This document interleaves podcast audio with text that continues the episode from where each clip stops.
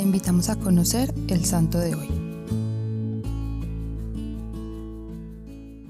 Hoy celebramos la fiesta de San Juan de Canti o San Juan Cancio. Nació en la ciudad polaca de Canti.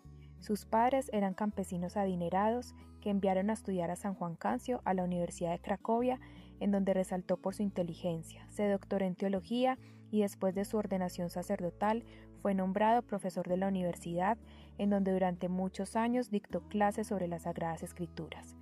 En las discusiones repetía lo que decía San Agustín. Combatimos el pecado, pero amamos al pecador. Atacamos el error, pero no queremos violencia contra nadie. La violencia siempre hace daño. En cambio, la paciencia y la bondad abren las puertas de los corazones. Fue paralelamente nombrado canónigo en la parroquia de San Froilán en Cracovia. Fue un gran científico. En el campo de la física ayudó al desarrollo de la teoría del ímpetu, que avanzaría a la posterior obra de Galileo y Newton. Un profesor muy querido, humilde y de buen humor. Fue un gran ejemplo para sus compañeros. Rezaba por sus alumnos, vivía en completa austeridad y compartía su sueldo con los pobres. Un sacerdote profesor al que le importaba su trabajo.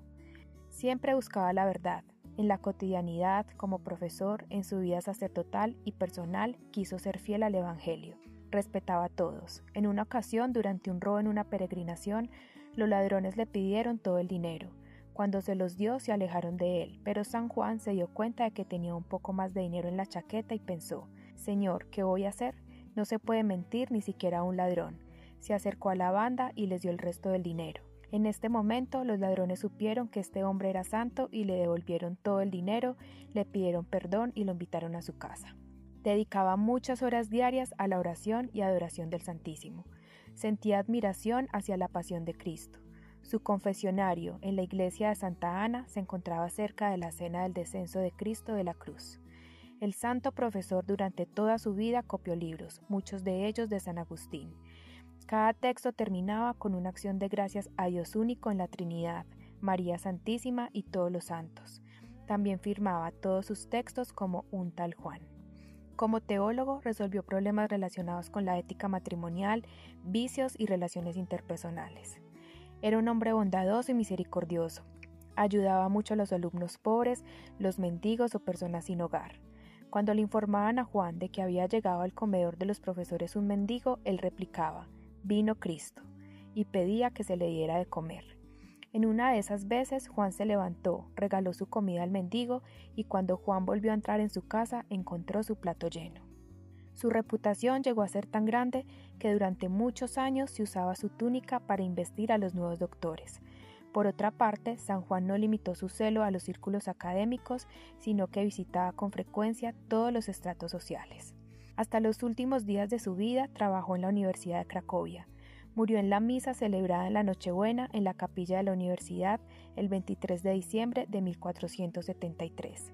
Fue beatificado por el Papa Clemente X el 28 de marzo de 1976 y posteriormente fue canonizado por el Papa Clemente XIII el 16 de julio de 1767.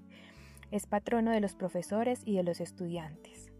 Para terminar, quiero invitarlos a reflexionar acerca de estas palabras pronunciadas por él. Confiándoos el cuidado de formar la juventud en la ciencia y en las buenas costumbres, Dios os ha elevado, señores y hermanos míos, lo bastantemente alto para que no dudéis de pisotear, como indigna de vosotros, la gloria que los hombres reciben unos de otros, y cuya búsqueda insensata trae frecuentemente la muerte a nuestras almas.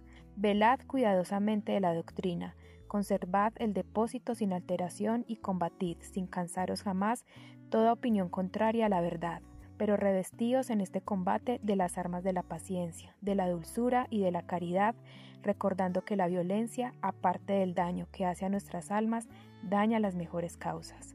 Cristo Rey nuestro, venga tu reino.